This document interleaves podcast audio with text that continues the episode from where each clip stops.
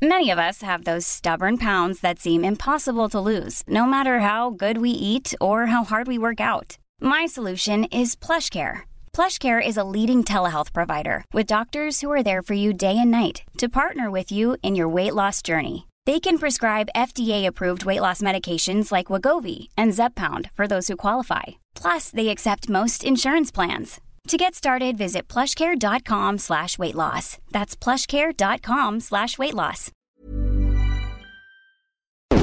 Porque el mundo actual no se entendería sin la economía y los negocios. Acompaña a Mario Maldonado, el columnista de negocios más joven y objetivo del periodismo financiero, en su programa Bitácora de Negocios.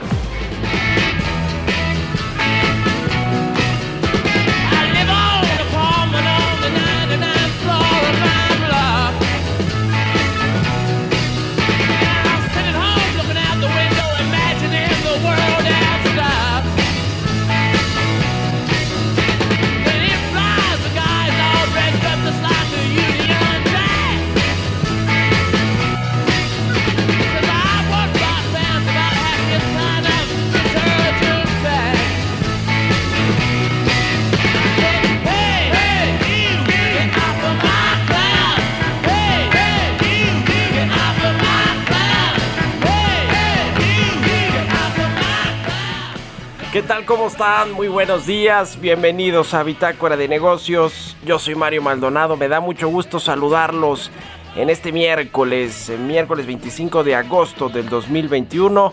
Son las 6 de la mañana con 3 minutos. Estamos transmitiendo en vivo, como todos los días de lunes a viernes, aquí tempranito en El Heraldo Radio en la Ciudad de México. Y le mandamos un saludo a todos los que se despiertan, madrugan con nosotros aquí en punto de las 6 de la mañana. Un saludo a quienes nos siguen a través de la 98.5 de FM aquí en el Valle de México, en Monterrey, Nuevo León por la 99.7 de FM y en Guadalajara, Jalisco por la 100.3 de FM. Monterrey, Nuevo León por la 90.1 de FM, así que bueno, pues un saludo a todos los que nos escuchan también en el resto del país, de la República Mexicana, en el sur de los Estados Unidos y nos vemos en el streaming que está en la página heraldodemexico.com.mx. Arrancamos este miércoles con mucha información, pero también con música. Estamos escuchando a los Rolling Stones, esta canción de 1965 que se llama Get Off My Cloud.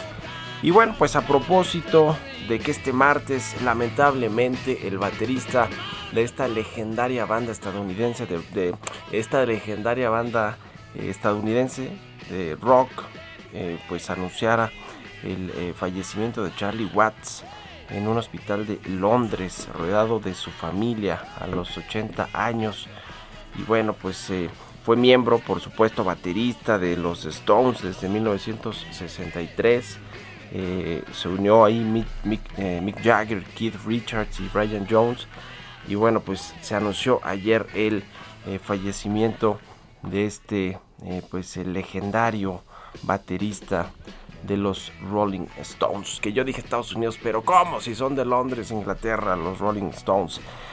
Fue en 1965 cuando se lanzó esta canción Get Off, Get Off, My, My Cloud y pues encabezó la lista de los Estados Unidos. Me gusta mucho. Ayer, por cierto, la revista de Rolling Stone la puso como una de las canciones eh, pues eh, donde se nota la mano y la batería de Charlie Watts. Así que vamos a estar escuchando esta y otra canción. Vamos a seguir con esta temática de la semana, pero no podíamos dejar pasar eh, a los Rolling Stones en este miércoles después de que se anunció el fallecimiento de Charlie Watts. Vamos a entrarle ahora sí la información, hablaremos con Roberto Aguilar, los temas financieros más relevantes, los mercados con optimismo moderado en espera de la reunión de Jackson Hole en los Estados Unidos, la reunión de los banqueros centrales. Japón advierte que el desabasto de chips amenaza la economía mundial crece la tensión geopolítica con Estados Unidos por el éxodo de Afganistán. Vamos a platicar con eh, Paul Sánchez, director de Ombudsman Energía México, sobre varios temas que tienen que ver con ese sector. Petróleos mexicanos, ayer la conferencia de, eh, o el mensaje más bien, del director de esta empresa, Octavio Romero, con respecto a lo que sucedió el eh, domingo en la zona de Campeche. ¿Cuándo va a restablecerse la producción? Dice que hasta el 30 de agosto de estas instalaciones de Pemex que fueron afectadas por la explosión que dejó cinco muertos lamentablemente. Vamos a hablar con Enoc Castellanos, también el presidente de Canacintra, sobre pues vaya asunto ahora con la Concabín que están eligiendo a su nuevo representante, a su nuevo presidente. Va a salir Francisco Cervantes de esta Cámara de eh, pues industriales y eh, hay al parecer pues además de una lucha eh, importante por suceder a Francisco Cervantes, por quién va a ser el sucesor, pues hay ahí algunos temas entre los entre los candidatos que se perfilan más fuertes para pues sustituir a Francisco Cervantes. Ya le estaremos platicando y vamos a hablar con Enoch Castellanos, quien pues está muy metido en este, en este asunto de la Concamín. Y hablaremos también con Marco Viedo, economista independiente, independiente, trabajando en un banco de inversión Credit Suisse. Se dio un sabático, pero bueno, siempre interesante y muy, y muy actualizado. Eh, Marco Viedo sobre lo que sucede en el mundo. Vamos a hablar de este tema de los activos del Fondo Monetario Internacional, estos derechos especiales de giro que ya llegaron al Banco de México, a las reservas, y hay un debate sobre si el gobierno federal puede utilizarlos para prepagar deuda pública o deuda externa de México. Ya estaremos viendo, fue una propuesta de Rogelio Ramírez de la O, el flamante secretario de Hacienda. Vamos a ver pues qué sucede con esto. Quédense aquí en Bitácora de Negocios en este miércoles, se va a poner bueno mitad de semana. Vámonos con el resumen de las noticias más importantes para comenzar este día con Jesús Espinosa.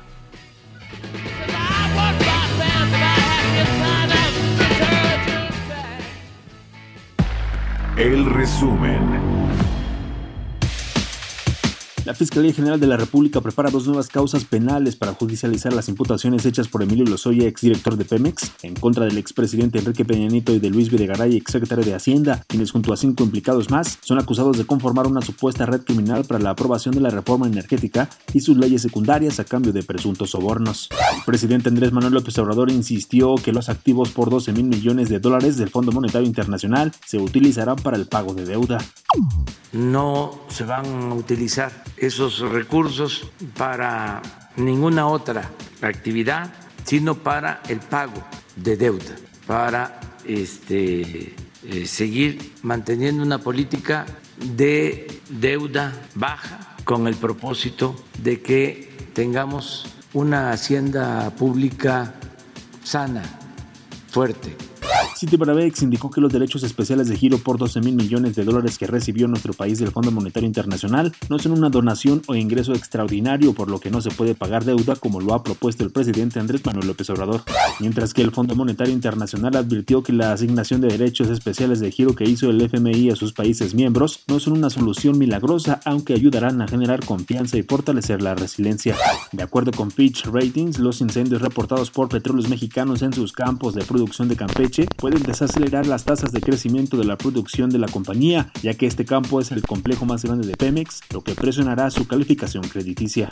La Comisión Reguladora de Energía aprobó la creación de un padrón de repartidores de gas LP a fin de tener un mayor control en el mercado. La creación del padrón fue parte del acuerdo que llegó el gobierno federal con los comisionistas encargados de llevar el gas LP hasta los hogares con el objetivo de regularizarlos. Bitácora de negocios en El Heraldo Radio. El editorial.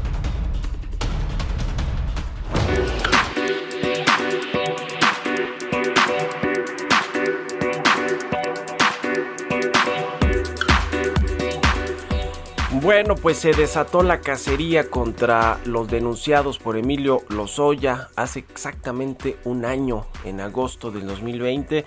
¿Se acuerda esta filtración estridente y explosiva de la denuncia de Emilio Lozoya contra 70 personas? Las acusa, entre otras cosas, de haber estado coludidas en actos de corrupción con Pemex y con respecto a la aprobación de reformas estructurales como la reforma energética. El presidente López Obrador pues ha dicho que el elefante no se mueve, el de la Fiscalía General de la República y bueno, pues parece ser que le dieron el banderazo para que comience a moverse.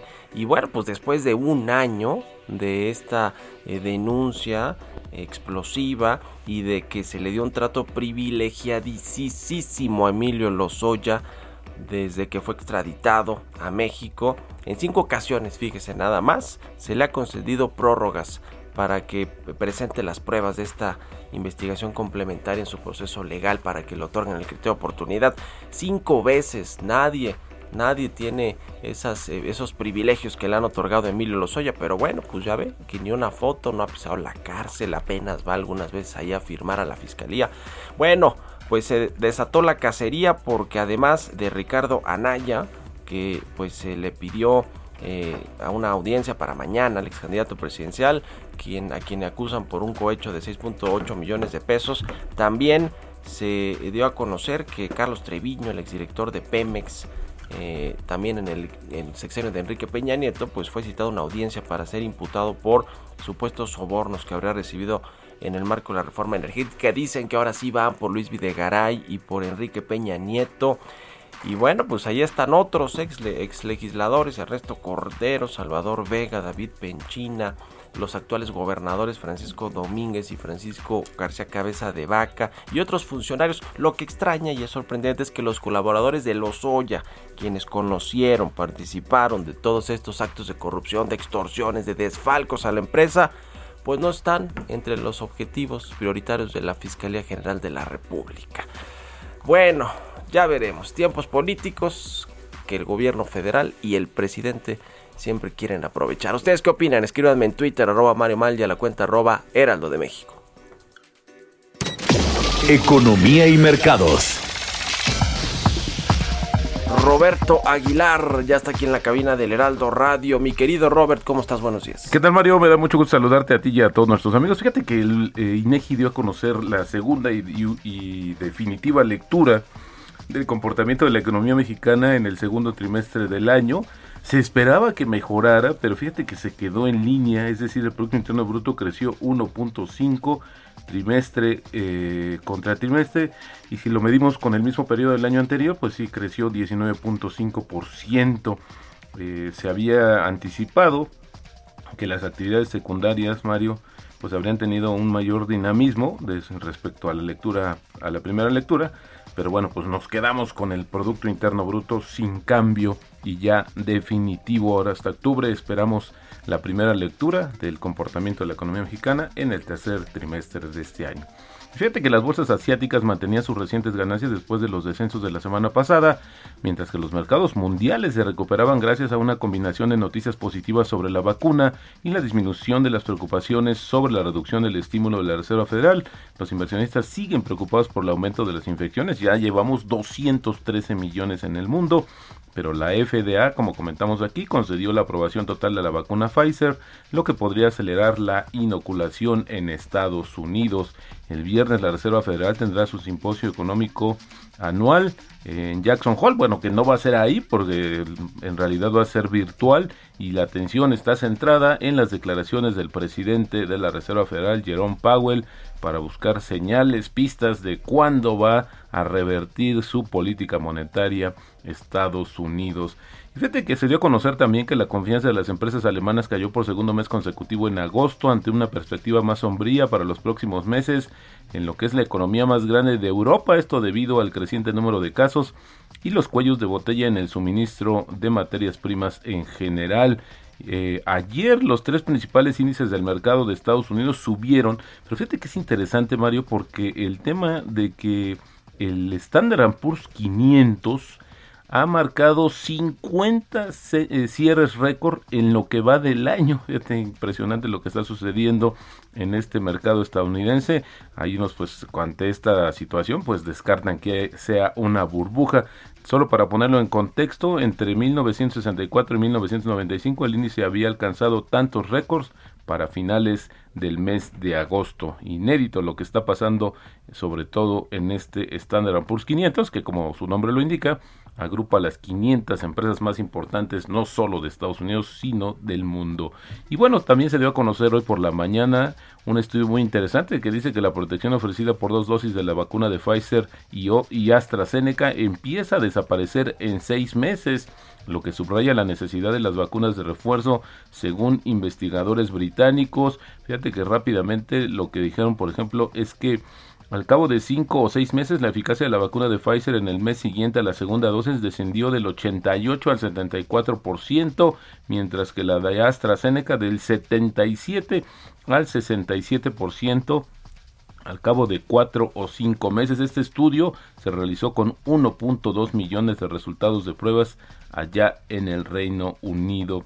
Y bueno, la escasez de semiconductores podría persistir en lo que resta del año si la pandemia de coronavirus se mantiene cerrada las fábricas del sudeste asiático. Esto lo dijo el Banco eh, Central de Japón, destacando las limitaciones de suministro como uno de los principales riesgos para la economía mundial. Los fabricantes de automóviles debido a la escasez de semiconductores que dura ya varios meses, pues han tenido serias complicaciones y esto pues ya eh, todavía acrecentado por el endurecimiento de los casos en Japón, Filipinas, Tailandia, Vietnam y Malasia, donde se encuentran las fábricas de automóviles y plantas de semiconductores que ha provocado restricciones más duras y agravado la crisis. También te comento que bueno, los nuevos gobernantes talibanes de Afganistán destacaron que todas las evacuaciones extranjeras del país deben completarse antes del 31 de agosto mientras que la Casa Blanca dijo que el presidente de Estados Unidos, Joe Biden, tiene como objetivo ceñirse a la fecha debido a la creciente amenaza de ataques a militantes.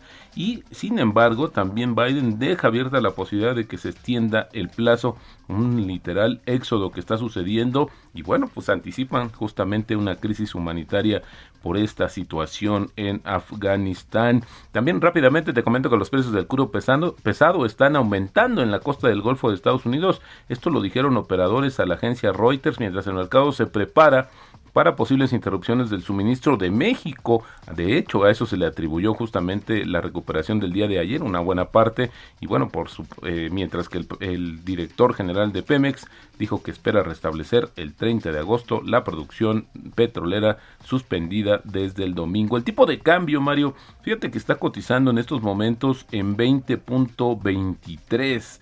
Nada más que había que, sí, sí hay una recuperación respecto a los volúmenes o a los niveles que alcanzó el día de ayer y con esto ya llevamos una depreciación acumulada de 1.8% y rápidamente te comento la frase del día de hoy, tu salario nunca te va a hacer rico. El único camino hacia la riqueza son las inversiones. Esto lo dijo Javier Martínez Morodo, hoy alto ejecutivo de esta plataforma Bitso. Muchas gracias, Robert. Al Mario. Muy Nos buenos días. al ratito en la televisión. Roberto Aguilar, síganlo en Twitter. Roberto AH, son las 6 con 19. Mario Maldonado en Bitácora de Negocios. Y bueno, vamos a platicar ahora con Paul Sánchez, director de Ombudsman Energía México. Paul, ¿cómo estás? Muy buenos días. Estimado Mario, muy buenos días. Gusto saludarte. Pues eh, a ver, vamos a entrar en el tema de petróleos mexicanos y lo que sucedió en eh, Campeche el fin de semana.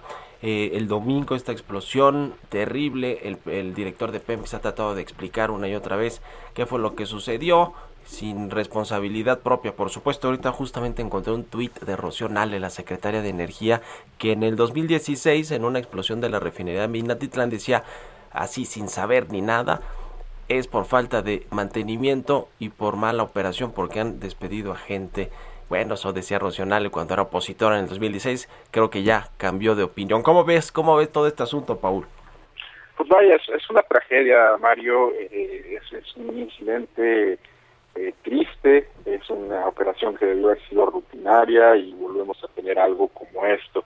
De hecho, ya hace un par de par de años, en, no sé si en 2019 creo, había también habido un problema con una de las libranzas. No terminó en accidente, pero me acuerdo que fue, fue la excusa eh, por, qué bajó la producción ese mes, en, en, ese mes, en octubre creo del año pasado, del 2019. Eh, el problema, Mario, es que cuando no es un jacuzzi de fuego en el Golfo, es una refinería, cuando no es una refinería es un ducto y cuando no es un ducto es este alguna planta petroquímica. Entonces pareciera que esto ya no es eh, son hechos aislados, sino recurrente, y nos habla de que quizá, probablemente, una de las hipótesis es que sea un, un tema de falta de mantenimiento, a pesar de que, de que el director de Pemex diga que, que no han dejado de invertir en mantenimiento. Sin embargo, eh, análisis de los de los programas de, de, digamos de los programas de inversiones en mantenimiento que se están ejecutando nos muestran que algunos van en el 30%, 40%, 50% y que realmente no se ha no se ha terminado, digamos, de, de pagar eh, el mantenimiento requerido para mantener las operaciones de manera constante. Y lo que es más importante y lo que es más preocupante quizá, eh, el hecho de que cada día el mantenimiento es más caro, como tener un auto más, digamos, un auto clásico que requiere mucho mantenimiento, mucho eh, mantenerlo para mantenerlo funcionando y operando eh, en condiciones normales. Tenemos el audio del de director de Pemex, vamos a escucharlo si nos permites, Paul, de lo que dijo ayer, de cuándo se va a recuperar, según él, la producción en esta infraestructura de petróleos mexicanos allá en Campeche. En lo concerniente a la caída de la producción derivada de la salida de 125 pozos, podemos informar que se han recuperado 35 pozos que producen 71 mil barriles por día y que restableceremos 110 mil barriles adicionales al abrir otros 29 pozos en las próximas 36 horas a través de una estrategia alterna a la plataforma siniestrada. Para el próximo lunes 30 esperamos reincorporar la totalidad de la producción afectada. Bueno, pues el 30 de agosto próximo, o sea, ya en cinco días, el lunes que viene, va a estar restablecida la producción ¿Cómo ves, aunque fue un golpe importante, no lo que se ha dejado de producirse eh, en estos días por, por la crisis? Pues sí, digo, sería ideal, eh, ojalá si, para el día 30 ya tengamos recuperado, eso nos hablaría de que a lo mejor fue un incidente eh, pues que operativamente no va a tener una repercusión importante. Sin embargo, pues es, es conocida a veces las declaraciones de Pemex en cuanto a hacer muy rápidas ciertas maniobras y que al final del día se tardan dos o tres veces de los esperado. O bien este que quizá al final del día no veamos esta, esta recuperación de la producción eh, o que tengamos un impacto más grande. Esperemos, esperemos que sí, para el lunes 30 ya esté recuperado todo y que los números, los datos duros del mes nos digan que no hubo gran problema, eh, pero ya nos dirán los mismos datos si tenemos algún problema y eso está afectando eh, refinación o producción o exportación, perdón, de petróleo crudo de nuestro país. Y mientras esto sucede, la secretaria de Energía Rocío Nale le toma la palabra al presidente y dice que sí sería ella una posible sucesora lo que diga el presidente López Obrador, como si no hubiera tanto desastre en el sector energético, ¿no, Paul? Pues mira, no, no soy muy no, no hablo mucho de política, pero eh, algo que hay que tener siempre en cuenta es que eh, el presidente actual no ganó eh, las elecciones por la base, la base de votantes, la base de izquierda, donde es fuerte Rocionale, eh, haya votado solo por él. Eh, se olvida muchas veces el teorema del votante medio, que es que hay mucha parte en el medio que a veces se tiene que decantar por alguno de los eh, candidatos que no necesariamente comparte una plataforma. Y ese es el, reto de Rocionale, cómo va a convencer a todos aquellos que no están en la plataforma de pues izquierda, en el voto duro de Morena, para lograr este, eh, los votos. Pues ahí está el tema. Gracias, Paul. Como siempre, muy buenos días. Un abrazo. Muchas gracias, Mario. Que estés muy bien. Nos vamos a una pausa. Ya regresamos. Continuamos en un momento con la información más relevante del mundo financiero en Bitácora de Negocios con Mario Maldonado. Regresamos. Estamos de vuelta en Bitácora de Negocios con Mario Maldonado.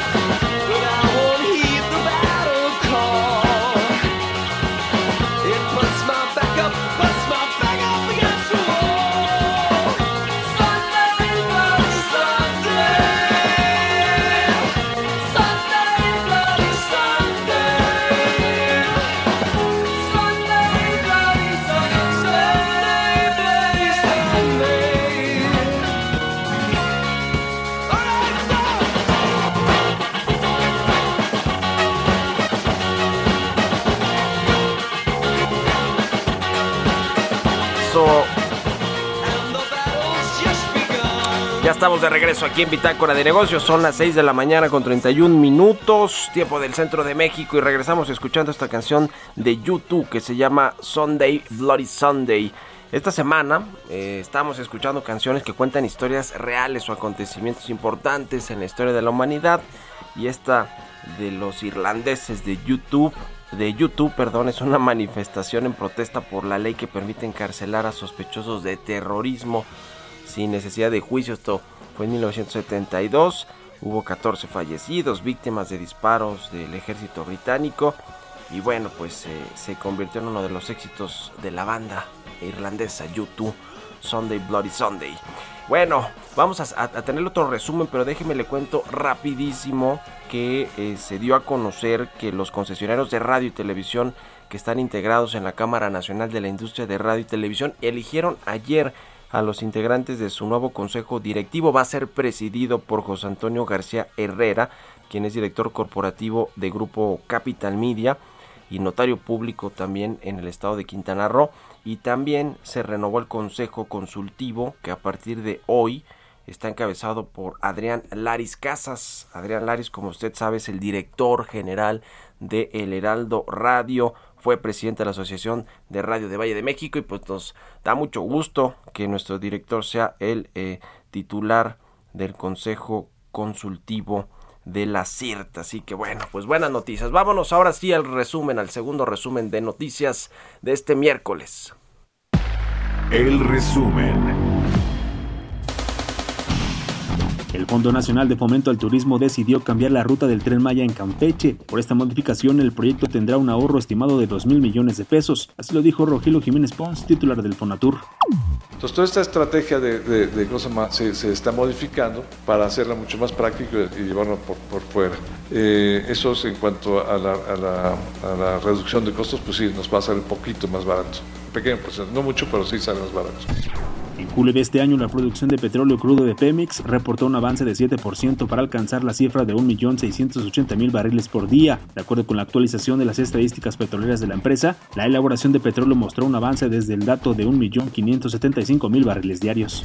De acuerdo a la encuesta nacional de vivienda 2020 en México, 3.1 millones de hogares reportaron problemas económicos para resolver los pagos relacionados con la vivienda derivados del impacto económico provocado por la pandemia del COVID-19. El Instituto Federal de Telecomunicaciones obtuvo un puntaje de 100% del índice global de cumplimiento en portales de transparencia con respecto a la información publicada en el sistema de portales de obligaciones de transparencia y en el portal de Internet del IFT. El comercio internacional de los países del G20 sigue progresando y alcanzó un nuevo nivel récord en el segundo trimestre gracias a un crecimiento alimentado en buena medida por el tirón del precio de las materias primas, aunque se ha ralentizado un poco respecto a los tres primeros meses del año. Las ventas de viviendas nuevas en Estados Unidos aumentaron un 1% en julio por primera vez en cuatro meses, ayudadas en parte por un inventario adicional e indicando una demanda subyacente aún firme.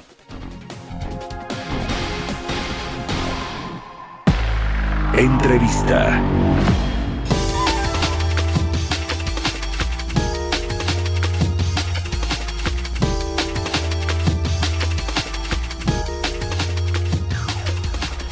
Bueno, pues eh, le decía sobre esta renovación de liderazgos en la CONCAMIN, la Confederación de Cámaras Industriales que actualmente preside Francisco Cervantes, eh, pues está muy peleada, le decía, esta candidatura de eh, los integrantes de distintos sectores, industrias en el país que quieren pues ser los presidentes o quieren representar a los agremiados de la CONCAMIN como presidentes nacionales.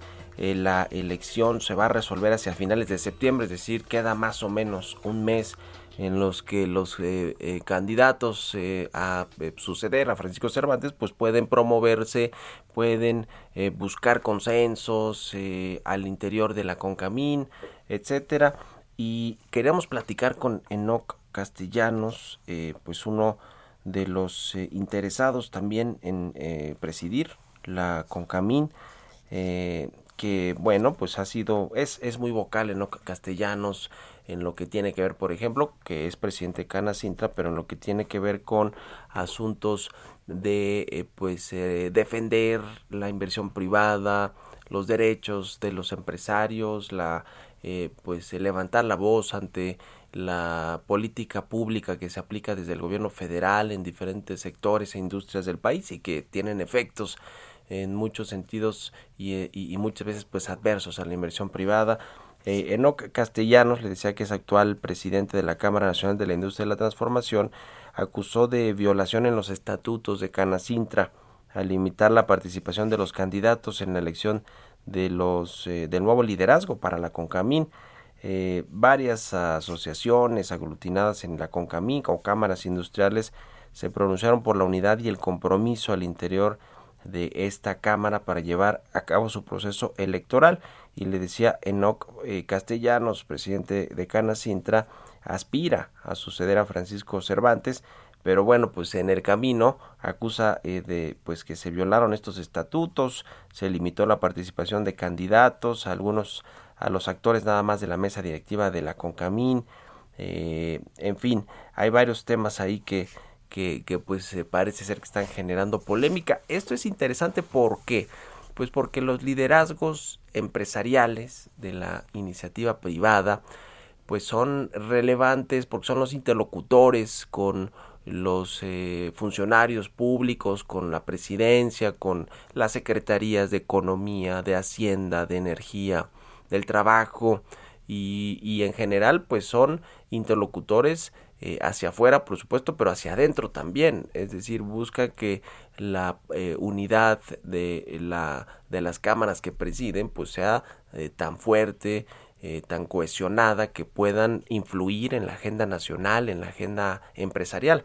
El caso, por ejemplo, ¿se acuerda cuando llegó el presidente del observador? Había otros dos presidentes de los dos organismos de la iniciativa privada más importantes, el Consejo Coordinador Empresarial, que es la cúpula de cúpulas empresariales, y eh, también el Consejo Mexicano de Negocios. Llegó Carlos Salazar al Consejo Mexicano, al Consejo Coordinador Empresarial y Alejandro del Valle llegó, no, Alejandro del Valle no es ese, eh, ay, ahorita se me fue el nombre, Alejandro del Valle es, es el de Inter, Antonio del Valle, Antonio del Valle, eh, Perochena. Y bueno, pues esto tiene que ver también porque ellos tenían una buena relación con el presidente López Obrador y pues finalmente se fue quebrando, sobre todo la de Carlos Salazar con el presidente, pero es importante esto por lo que eh, significa que sean los representantes interlocutores con el gobierno y con otros actores eh, eh, importantes, entre los mismos empresarios, incluso entre los presidentes de las cámaras, etcétera, son, son importantes y la CONCAMIN pues es también uno de los organismos más relevantes insertados allí en el Consejo Coordinador Empresarial. Ya tenemos a Enoc Castellanos en la línea telefónica. ¿Cómo estás, Enoc? Muy buenos días. Buenos días, Mario. Buenos días, Qué gusto saludarte. Pues estaba platicando yo de la importancia que tienen estos eh, organismos empresariales, las cámaras, eh, porque son interlocutores con los gobiernos, con eh, los representantes de, de, los estados, de las propias empresas, con las otras cámaras, en fin, y hay pues una elección eh, o en, marcha pues para, para ver quién va a sustituir a Francisco Cervantes al frente de la Concamín. Tú has dicho que te, te, interesaría, has incluso pues eh, eh, hablado ahí de los estatutos de Concamín. Cuéntanos un poco de todo este proceso, cuándo va a venir la votación final y lo que tú pues esgrimes al respecto de, de, cómo va el proceso de selección de candidatos.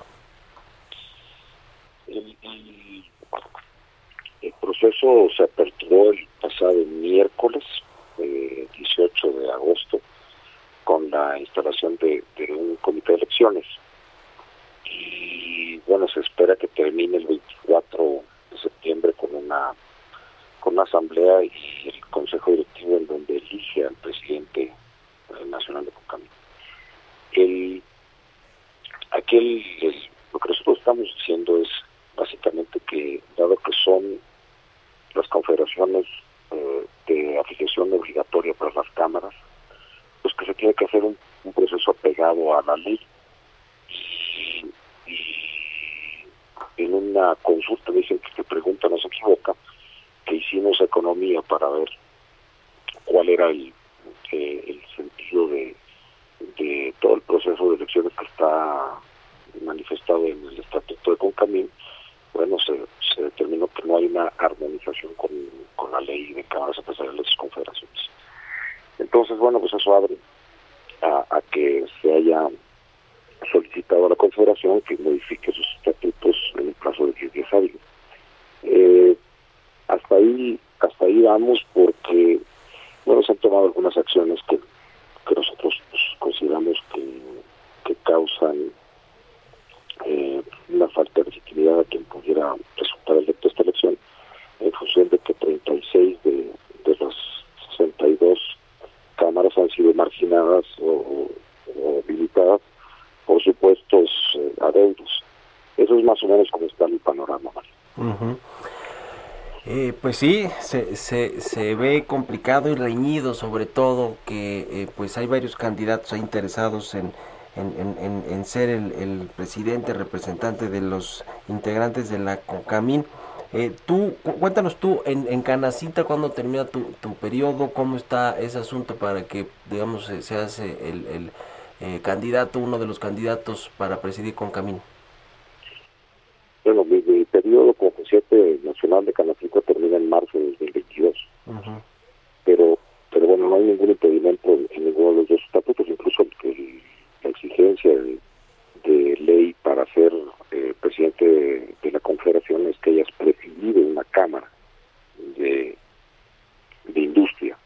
Y, y bueno, entre otras cosas, te pide que seas industrial, que estés al corriente en obligaciones, etcétera y, hay ahí un candado que, que, es el que también se analizó que hay que, que está dos años ininterrumpidos al frente de la mesa como parte de la mesa directiva de Concami esto esto es lo que se ha también manifestado por parte de, de la dirección de cámaras que no está acorde con lo que pide la ley de cámaras y que bueno pues este, se está analizando eh, el que se deje a un lado por parte de, la autoridad.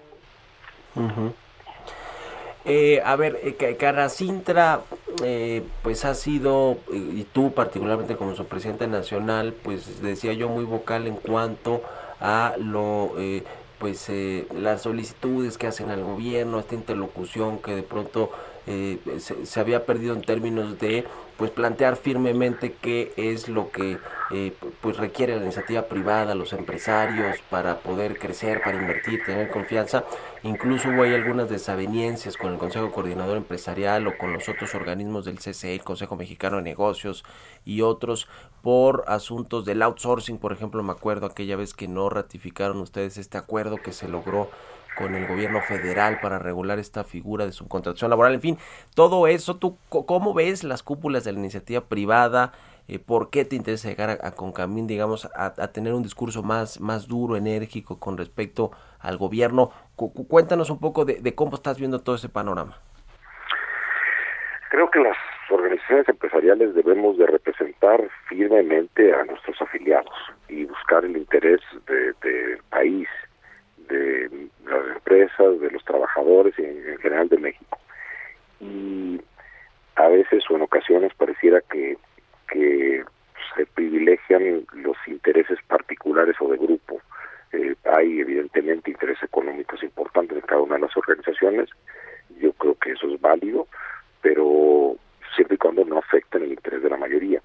Y en la relación con gobierno, pues ha sido muy, muy eh, eh, notorio el que hay hay organismos que se han plegado totalmente a lo que a lo que se solicita quizás sin eh, sin poder dar una argumentación un debate o incluso una una firme eh, noción de las consecuencias que, que tendrían muchas de las medidas de política pública eh, esto esto definitivamente ha causado desgastes en, organismos. Vemos que lo que está sucediendo en Concanaco, ahora en Concamín, y, y bueno, pues es quizás por una falta de consensos y de, y de, y de una actualización del, del marco legal y de los estatutos sobre las organizaciones empresariales pues vamos a estar muy pendientes de lo que suceda con esta elección del el nuevo presidente de Concamín y de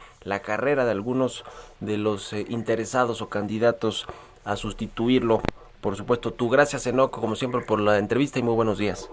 Gracias, Mario. Buenos días. Un saludo a los Un abrazo, que estés muy bien. 6 con 45 minutos. Vamos con las historias empresariales. Historias empresariales.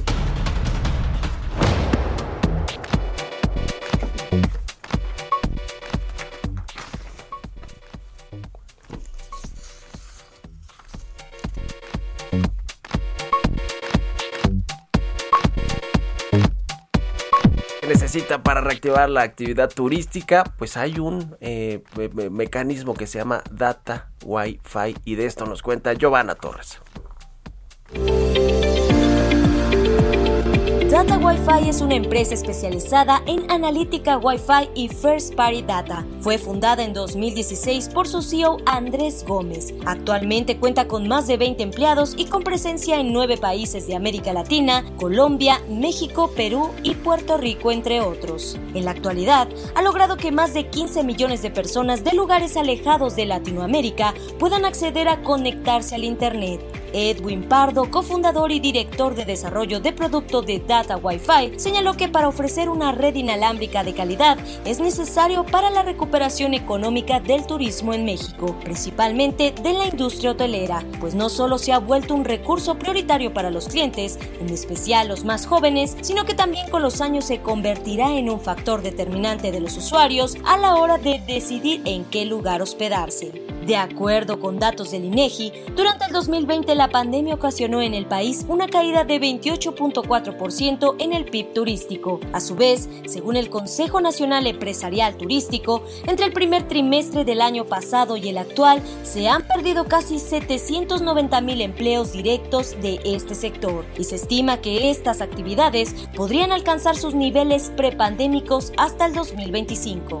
Ante este panorama, busca brindar una alternativa para estos espacios, a fin de que puedan ofrecer conexión a la red como un commodity a todos sus usuarios y cumplir, en primera parte, con las necesidades del mercado, en las cuales predomina la urgencia de tener un adecuado acceso a Internet.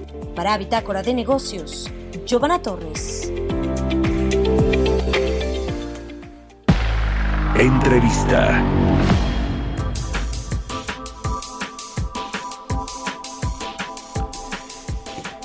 Bien, eh, platicaremos ahora con Marco Viedo, economista independiente, sobre eh, pues el asunto de los derechos especiales de giro del banco, de que, que llegaron al Banco de México, a las sus reservas por parte del Fondo Monetario Internacional.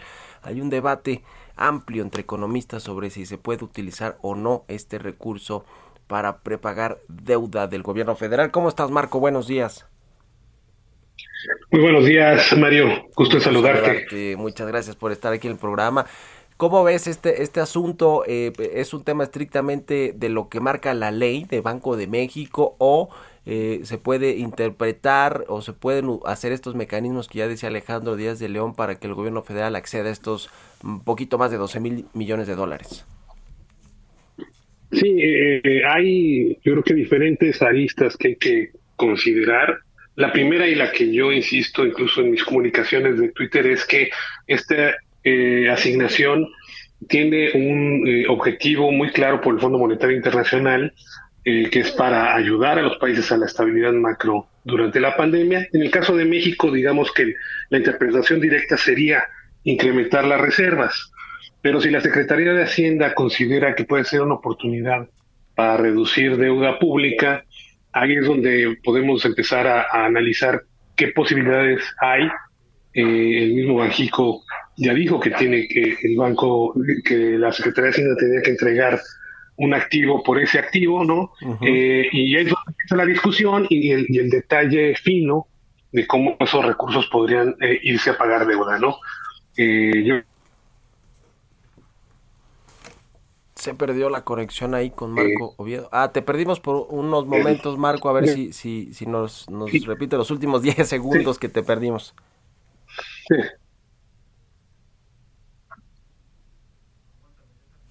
No, parece que no lo estamos recuperando de la mejor forma aquí a Marco Oviedo, pero bueno, nos, nos comentó un poco lo que decía Alejandro Díaz de León, el gobernador de Banco de México, quien fue el primero que abrió la puerta, eso sí, ¿eh? la posibilidad de que el gobierno federal pueda disponer de estos recursos que otorga el Fondo Monetario Internacional a muchos países, no es exclusivo de México, es de estos derechos especiales de giro.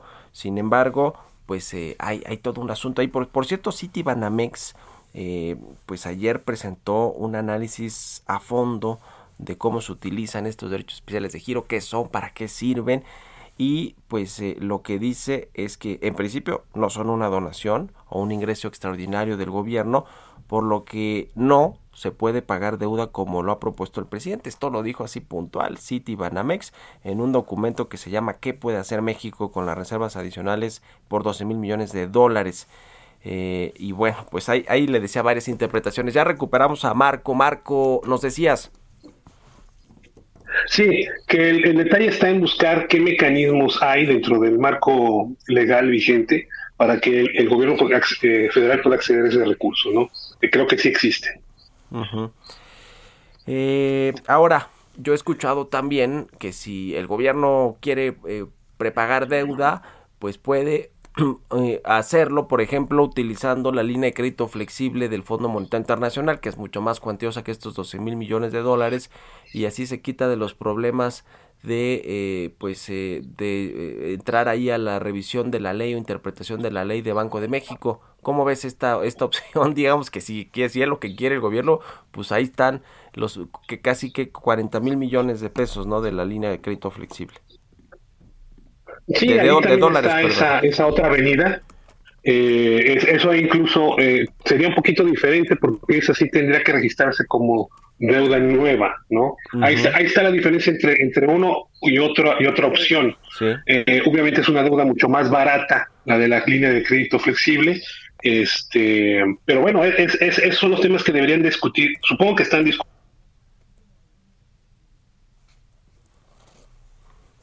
Bueno, tienda, ¿no? Sí, pues qué, qué asunto, eh, eh, Marco, vamos a estar pendientes a ver qué, qué acuerda y Hacienda y el Banco de México y lo platicamos. Si nos permites, te agradezco mucho como siempre, estimado Marco, que nos hayas tomado la comunicación. Muy buenos días. Sí, gracias a ti, Mario, por la invitación y estamos aquí al pendiente a ver qué pasa. Muy al pendiente, un abrazo a Marco Oviedo, quien ya le decíamos se dio un año sabático después de trabajar por muchos años en un eh, banco de inversión y bueno, pues siempre interesante saber las posturas que tiene eh, de México y de lo que pasa en el mundo, porque pues estuvo mucho, mucho tiempo fuera ya en, en Nueva York. Bueno, ya casi nos despedimos. Fíjese, le quiero dejar un tema sobre la mesa, a ver si le entramos mañana a este asunto. Tiene que ver con Alonso Ancira. ¿Se acuerda de este personaje, empresario de Alto Horno de México?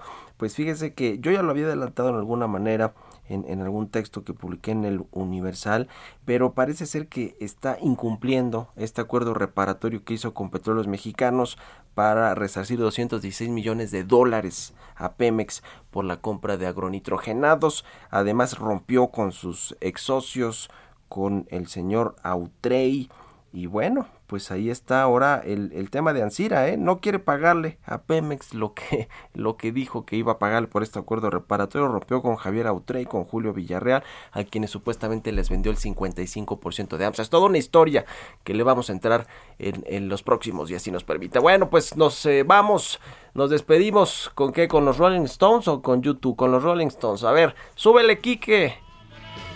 Eso. Bueno, nos dejamos aquí en el Heraldo Radio con Sergio Sarmiento y Lupita Juárez. Nosotros vamos a la televisión, al canal 10, a las noticias de la mañana y nos escuchamos mañana tempranito aquí a las 6. Muy buenos días.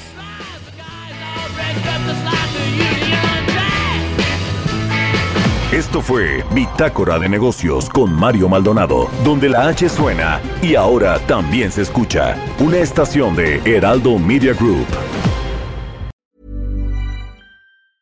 Mom deserves the best, and there's no better place to shop for Mother's Day than Whole Foods Market. They're your destination for unbeatable savings, from premium gifts to show-stopping flowers and irresistible desserts. Start by saving 33% with Prime on all body care and candles. Then get a 15-stem bunch of tulips for just $9.99 each with Prime. Round out Mom's menu with festive rosé, irresistible berry chantilly cake, and more special treats. Come celebrate Mother's Day at Whole Foods Market.